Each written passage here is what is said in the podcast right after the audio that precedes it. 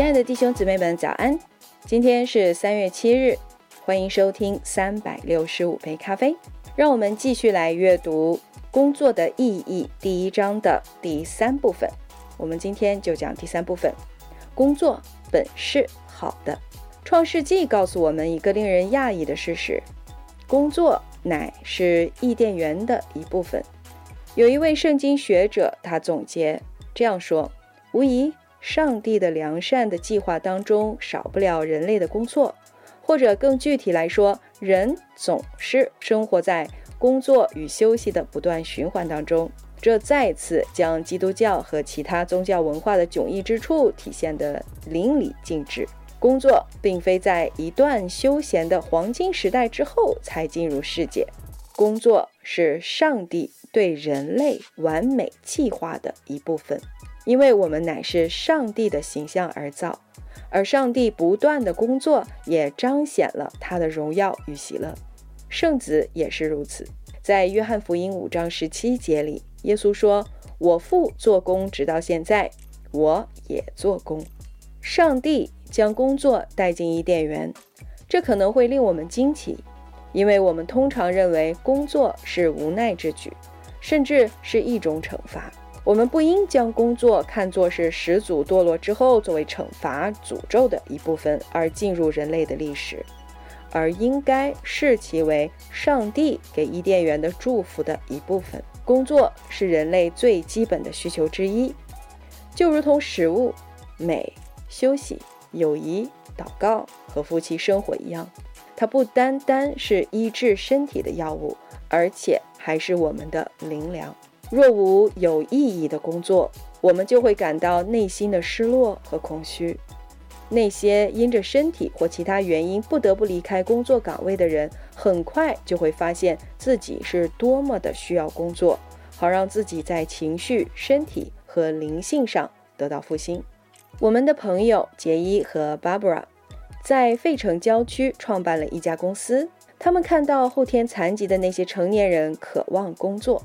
作为一名从事特殊教育的教师，杰伊为学员毕业后的就业前景担忧。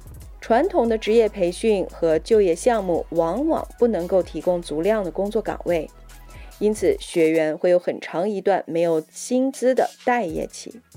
一九七七年，杰伊和 Barbara 创办了联合生产服务公司，为这一类群体提供高质量的培训以及就业机会。公司目前为四百八十名学员进行培训，这些学员在四个工业园区的几家消费品公司从事产品包装以及装配的劳动密集型工作。杰伊的工作重点是提供工具和相关辅助系统，以确保工作质量以及效率。这有助于为公司及其服务对象建立一种获得成就感的文化。这一对夫妇非常高兴。感恩能够找到这样一种实用、可持续的方式来满足员工渴望工作这个基本的需求，使员工产生正面的自我价值，并能够养活自己。最终，他们的员工实现了被造时所赋予他们的工人和创造者的关键职责。工作对于我们的人生至关重要。而这也是生活当中很少几件可以多多益善的事情。圣经当中没有告诉我们应当工作一天休息六天，或者工作与休息的时间各占一半儿。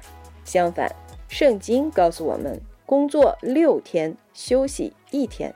休息娱乐虽是好的，但是我们应该限制享受休闲娱乐的时间。如果询问身处疗养院或者医院的病人，他们有什么想法？他们会说，最惋惜的是自己无法做什么，无法去帮助他人。他们认为自己闲暇时间过多，而工作不够。我们受造是为了工作，所以我们一旦缺少工作，便会忧愁不安。这就比人们普遍所持的以工作为糊口手段的观点更为深刻积极。按照圣经，我们工作不仅是为了糊口，我们需要工作。才能活得充实。后面几章更为充分地描述了为何我们持这种工作观，其中包括这样的事实：工作使我们对他人有益，而不仅仅是为自己而活；工作也使我们发现自我，因为透过工作，我们可以理解自身特有的能力和恩赐，这也是自我身份的一个重要组成部分。